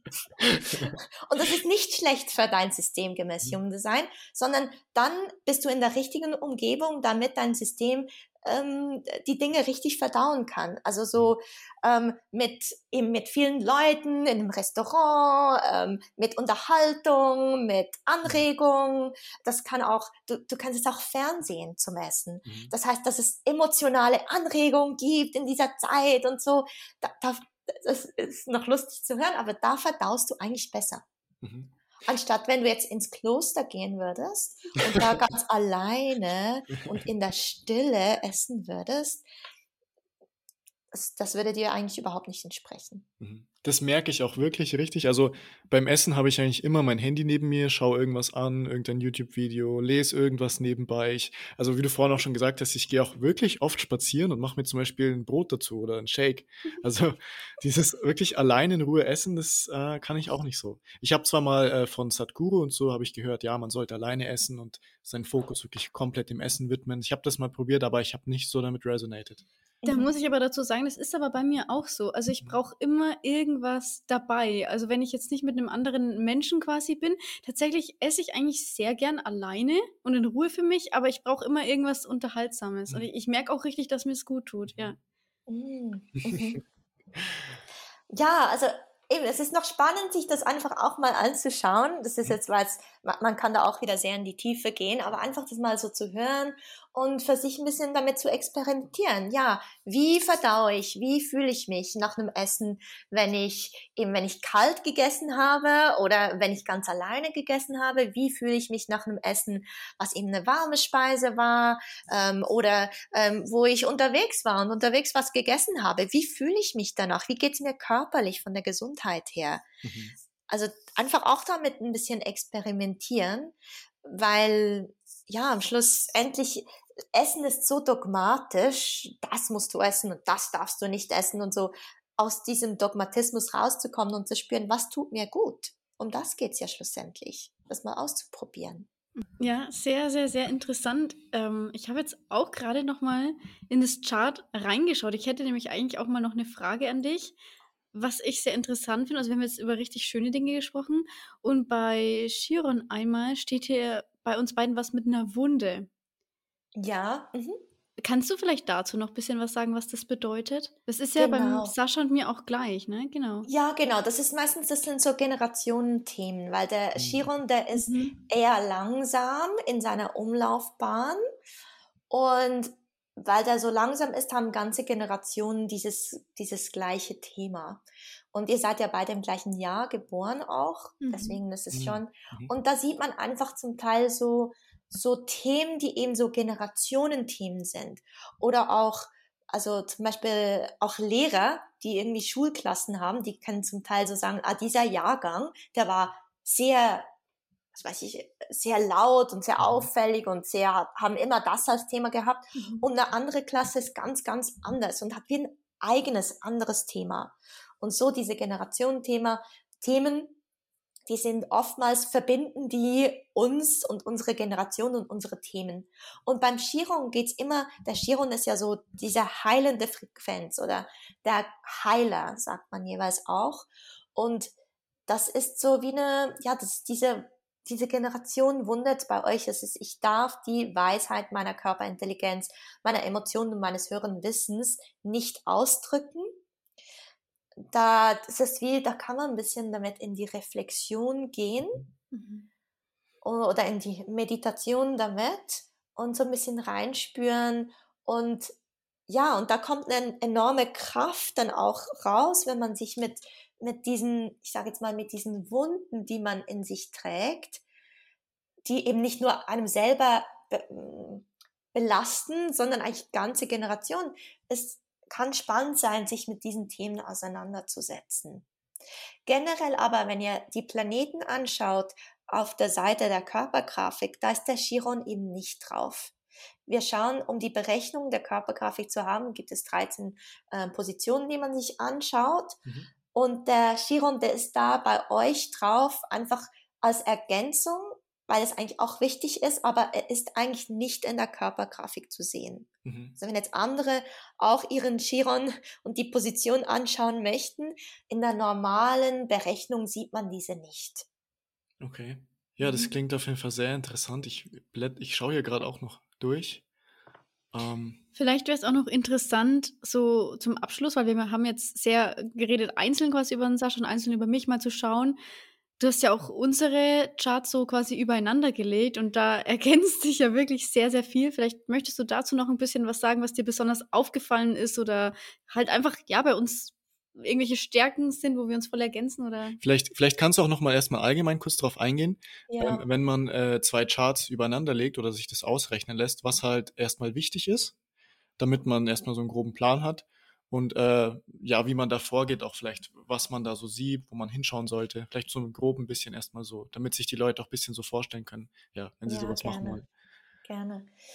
Also ich finde es jeweils wichtig, bei, beim eigenen Chart anzufangen. Mhm. Und wie ihr jetzt auch selber erlebt habt, wir, wir können, also meistens bei mir sind die Sessions ähm, 60 bis 90 Minuten. Am liebsten habe ich eigentlich 90 Minuten, denn wir haben jetzt noch kein Zentrum, also nein, ein Zentrum haben wir angeschaut, dieses Sakral, mhm. äh, diese sakrale Reaktion, aber wir haben noch kein Zentrum sonst angeschaut, wir haben noch kein Kanal, kein Tor angeschaut, keine Zahl, also keine Position, ähm, die ihr da noch seht. Und es, also man braucht einfach Zeit, um so einen Chart wirklich ähm, anzuschauen. Und auch, ich kann zwar schon in 90 Minuten recht viel Informationen geben, aber ich finde es wichtiger, weniger, aber auch die Zusammenhänge zu verstehen, Beispiele dafür zu bringen und so ein bisschen langsamer voranzugehen, aber das integrieren zu können. Also das mal vorab. Dann, wenn man das selber für sich schon mal ein bisschen angeschaut hat, dann beginnt es total spannend zu werden, sich dieses Composite anzuschauen oder sich Dynamiken anzuschauen zwischen einem selber und einer anderen Person, wie wir das jetzt auch mit euch machen können. Und da lege ich sozusagen zwei Charts aufeinander und schaue mir an, was da passiert, äh, ob es Verbindungen, Überschneidungen, Ergänzungen gibt. Ähm, ja, ich gehe nachher ein bisschen näher drauf ein, was man sich da anschauen kann.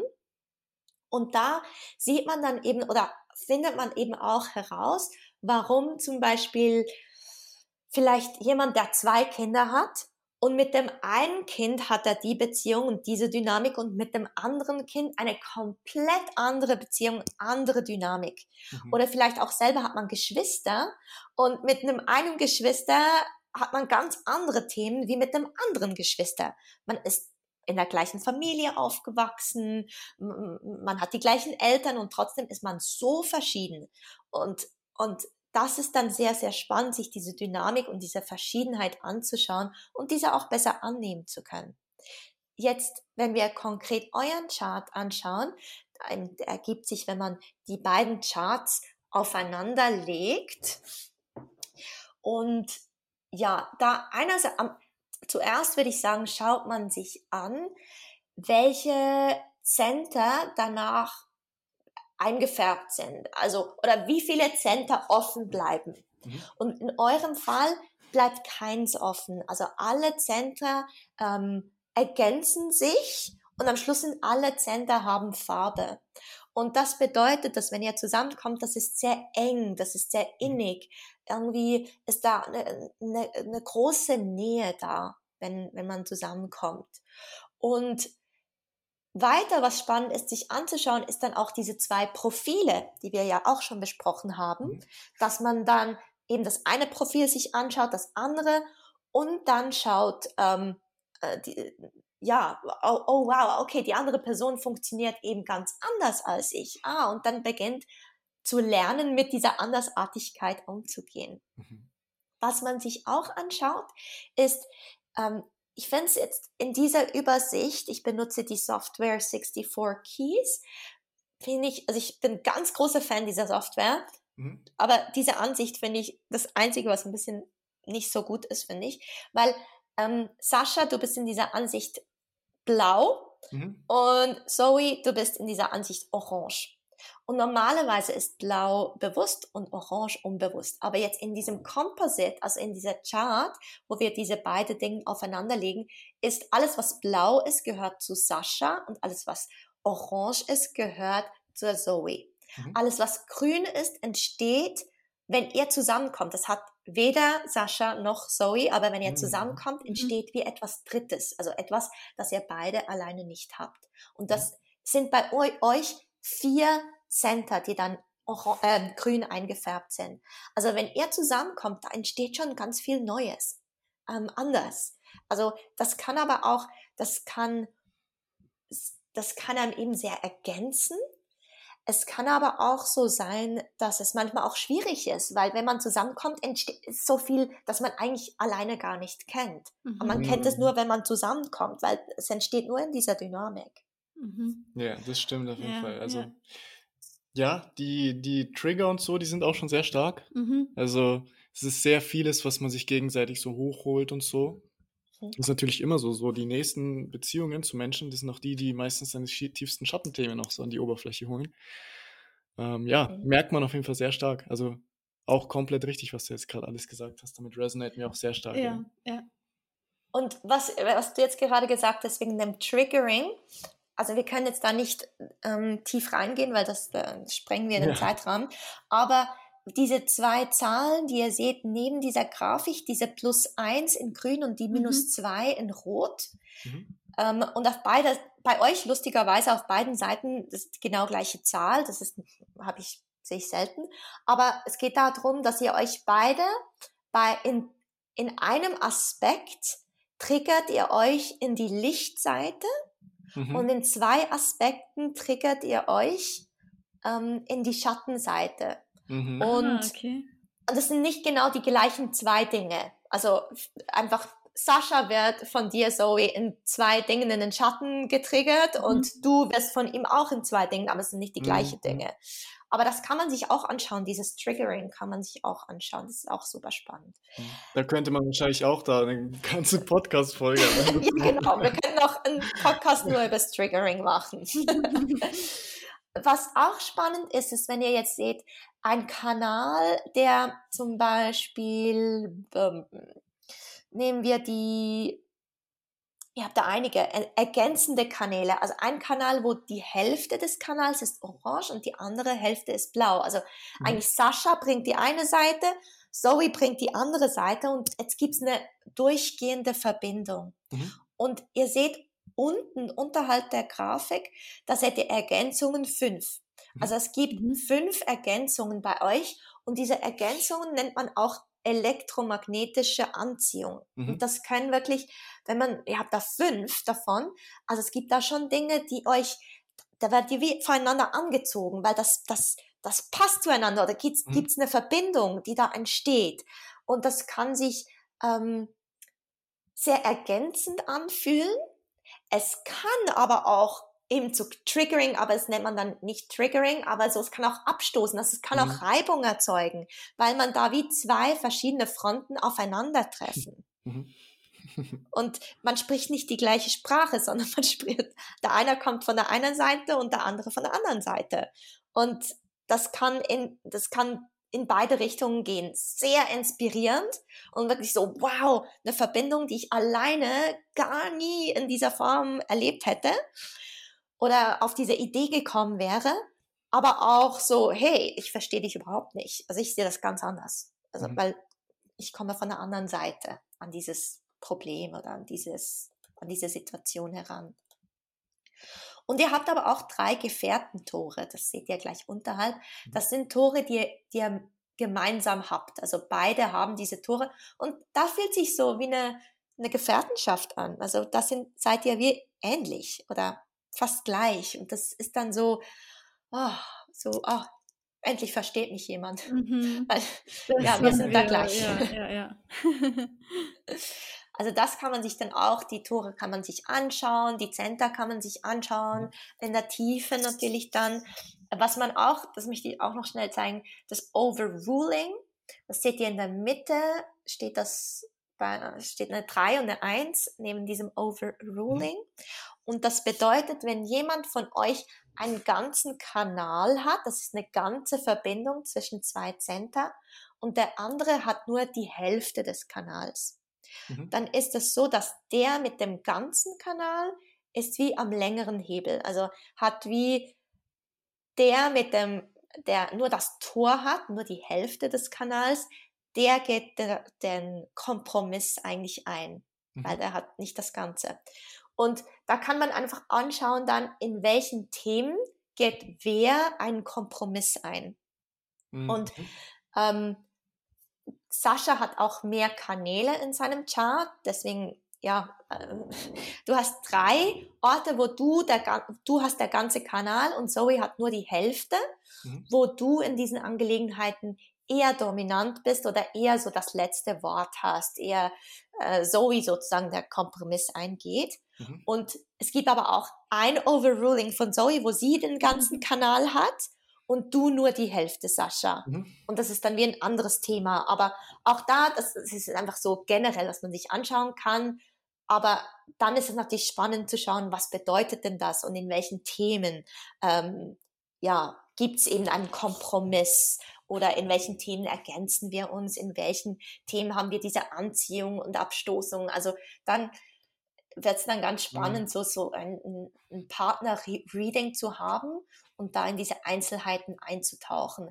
Aber ich würde sagen, generell gibt es einem schon spannende Anhaltspunkte, um zu schauen, okay, ähm, was passiert, wenn wir zusammenkommen? Welche Themen entstehen, die wir alleine nicht haben, die wir vielleicht auch mit anderen Menschen nicht haben, aber die wir, die auftauchen, wenn wir zusammenkommen. Und bei euch ist es noch so, ihr seid einen ähnlichen Energietypen. Also ihr seid beide Generatoren. Sascha ist ein purer Generator, ein, ja. Und dann, Zoe, du bist eine manifestierende Generatorin. Aber ihr habt wie den gleichen Nenner. Und diese Dynamik sieht natürlich zwischen unterschiedlichen Energietypen, da schaut man sich auch noch das an, weil das ist wie die Grundenergie und die Grundthemen sind schon so anders. Da gewinnt man auch ganz viel Verständnis für das andersartig äh, Sein von der anderen Person. Und bei euch ist jetzt da, ist wahrscheinlich auch eine, eher eine Vertrautheit, da ihr so von der Energie her also vom Energietypen her, seid ihr ähnlich. Vielleicht auch, wie ihr ähm, arbeitet oder wie viel Energie ihr habt bei der Arbeit. Ihr habt vorhin gesagt, ihr seid beide eher so ein bisschen rezeptiv, also eher ähm, ja so abwarten vielleicht auch ein Stück weit und und und das schaut man sich dann auch an diese Dynamik zwischen diesen zwei Typen. Mhm. Was bei euch eher vielleicht auch ein Verständnis dann eher dann ergibt für die, an, für die andere Person, weil man das selber auch ein bisschen kennt. Boah, das sind so viele Informationen, wirklich, ich habe es vorhin schon mal gesagt, ich habe so viele so Aha-Momente jetzt in dieser Folge mhm. erlebt, weil man sieht einfach, wie viel Informationen man in so einem professionellen Reading auch wirklich herausholen kann. Und ich meine, es war jetzt nur ein kleiner Teil, wir haben jetzt fast eineinhalb Stunden geredet, es war so vieles. Ähm, vielleicht können wir jetzt, um das Ganze mal ein bisschen abzurunden, nochmal darauf eingehen, so, ja, du hast jetzt dich sozusagen, also du hast dich jetzt gezeigt, dass du wirklich Ahnung davon hast, du bist eine Expertin, auch für die Leute, die bei uns zuhören, die Leute, die bei dir noch im Podcast zuhören. Kannst du vielleicht allgemein nochmal so ein bisschen darauf eingehen, ja, was, was bietest du denn jetzt konkret für Menschen an, die sagen, ja, ich will wirklich mehr darüber wissen, ich will dies, tief in mich eintauchen, diese Embodiment auch, die, diese Embodiment-Arbeit auch machen ja, was, was bietest du so von dir persönlich aus an? Also du kannst immer mit einer ersten Session beginnen. Die ist normalerweise 90 Minuten und da bekommst du so ein bisschen Überblick über dein Design. Mhm. Ihr seht, wir haben jetzt etwa 90 Minuten gesprochen. es ist eine Übersicht. Also wir können, es ist beschränkt, was wir anschauen ja. können, wenn wir auch eine gewisse Tiefe dem Ganzen geben möchten. Deswegen, wenn sich jemand interessiert, empfehle ich jeweils meinen ähm, Kurs, der Embodied Human Design Kurs.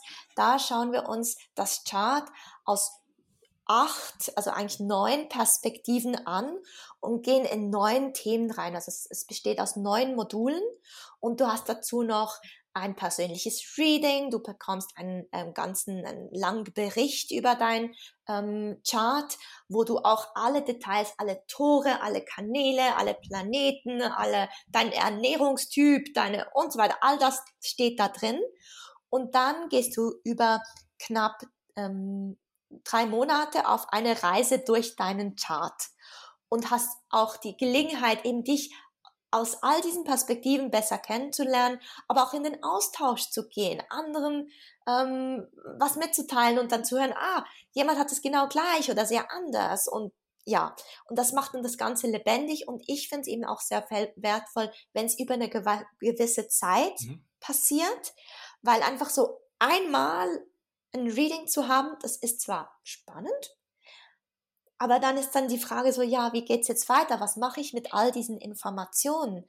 Und ich finde, wenn man schon Lust hat, die, wenn man irgendwie findet, ja, das Human Design klingt spannend, dann ist es eigentlich auch schön, wenn man wirklich was aus aus diesem System ziehen kann, Nutzen ziehen kann und wirklich auch was für sein eigenes Leben dazu gewinnt, das dann wirklich einen positiven Effekt hat, das Leben an Leichtigkeit und Flow gewinnt, man eben auch weiß und experimentieren kann mit, damit, wie entscheide ich mich, in welchen Situationen. Ich kann auch anschauen, was sind deine Stärken in einem Team, welche in deinem beruflichen Umfeld, was bringst du da mit ähm, und was weiß ich. Also wir können ganz viele verschiedene Dinge anschauen und deswegen finde ich so diese, diese Länge, eigentlich so knapp drei Monate, eine schöne Länge, um dich wirklich mit deinem, deinem Design auseinanderzusetzen und dann eben auch dieses Embodiment dabei zu haben, dass du es nicht nur mental verstehst, sondern auch im Körper erfährst. Du kannst aber auch immer ein einzelnes Reading buchen. Einfach dieses würde ich dir eher empfehlen, wenn du mal denkst, so, ah, ich möchte mir das mal ein bisschen anschauen, was das ist, das Human Design.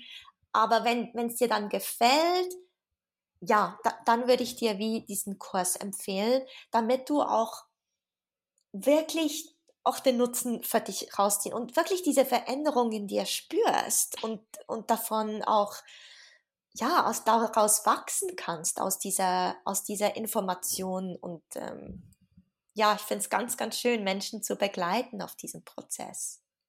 Ich finde auch, ähm, es ist ganz wichtig, wenn man zum Beispiel wirklich sein Human Design so lernen will zu embodyen, also wirklich diese tiefe Arbeit auch angehen will, ist so ein Gruppenkurs ist extrem wertvoll, weil viele Leute vergessen, dass Leute, die halt wirklich so einen Prozess durchlaufen wollen, die wollen Accountability haben. Also die wollen wirklich dieses, ja, und ich weiß, ich treffe mich jetzt in zwei, drei Wochen wieder mit der Gruppe und ich weiß, ich will mich austauschen, ich freue mich, ich bekomme wieder neue Motivation auch dazu. Ich bekommen wieder neue Insights. Und es ist so verdammt wichtig, wenn man wirklich in so einem Prozess drinnen ist, wo man weiß, man will nicht nur das Wissen haben, sondern man will wirklich lernen, das zu, zu integrieren. Weil indem man einmal nur ähm, ja, dieses Wissen bekommt, hat man vielleicht die nächsten paar Tage ein bisschen Motivation, aber dann flacht es wieder ab. Aber wenn du wirklich dieses, ja, diese Accountability, diese, diese wöchentlichen, zweiwöchentlichen, egal äh, wie oft äh, die Frequenz es hast, dann, dann bist du auch wirklich mehr involviert in das Ganze. Du bist wirklich mehr mehr bereit, sage ich jetzt mal. Das, das ja, habe ich selbst auch oft gemerkt und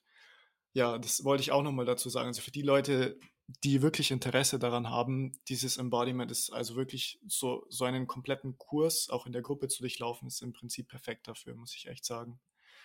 Ja, wollte ich auch noch sagen, ich, das ist genau das, wo man einfach merkt, wie wichtig dieses Embodiment ist, weil du hast ja vorhin, als wir so schon geredet haben, gesagt, dieses ganze Wissen ist zwar super toll, aber es bringt dir nichts, wenn du es nicht auch quasi umsetzt, vor allem halt im körperlichen. Mhm. Ja, deswegen mhm. ich finde das auch sehr sehr gut. Und in meinen Readings versuche ich eben auch schon, wie ich jetzt das bei euch auch gemacht habe, weißt du, nicht einfach die Information zu geben, sondern zu sagen, okay, praktisch umgesetzt. Fragt euch, ähm, macht so, wenn ihr vor einer Entscheidung steht. Also auch ein paar praktische Tipps mitgeben. Wie kannst du das in deinem Alltag dann wirklich anwenden? Weil das ist ja dann meistens, dann hast du die Information, aber wie, wie machst du jetzt das im mhm. Alltag? Mhm. Und es soll ja Alltags, es soll ja einen Unterschied in deinem Alltag machen. Also, ja, ja das ist mir einfach besonders wichtig. Genau. Ja, ja. das war jetzt eine sehr lange Podcast-Folge für die Leute, die jetzt bis an diese Stelle gehört haben. Ähm, ja, dann, ich denke mal, dass die Leute, die bis jetzt gehört haben, sehr interessiert an dem ganzen Thema sind. Schaut auf jeden Fall gerne bei der Dedu vorbei. Ähm, schaut auch gerne bei uns vorbei, vielleicht für die Leute, die auf dem Channel von der Dedu zugehört haben. Wir ähm, befassen uns auch sehr viel mit Spiritualität, Bewusstseinserweiterung, Altes auflösen, Neues integrieren, Identitätswechsel und, und, und, Ego auflösen. Da könnt ihr gerne auch mal bei uns vorbeischauen. Vielleicht äh, interessieren euch die Themen auch sehr. Und ansonsten, ja, von meiner Seite aus wäre es das jetzt eigentlich. Ich weiß nicht, ob ihr noch irgendwas habt. Also von meiner Seite auch. Ich finde, es war eine sehr, sehr schöne Folge, sehr informativ. Wirklich nochmal danke für die ganze Arbeit und Zeit, die du dir genommen hast. Es war sehr, sehr schön, dass du wieder bei uns warst. Ja, sehr gerne. Es ist mir immer eine Freude und ähm, ja, ich, ich finde es einfach auch so spannend. Also jedes Chart ist anders und äh, es, jede Person ist anders und finde ich eine ganz, ganz schöne Arbeit, die ich da machen darf. Genau. Dann würde ich sagen, ähm, sehen wir uns, also die Zuhörer auf unserem Kanal in der nächsten Folge. Und für die Zuhörer von der Dedu vielleicht ja auch ganz bald irgendwann nochmal.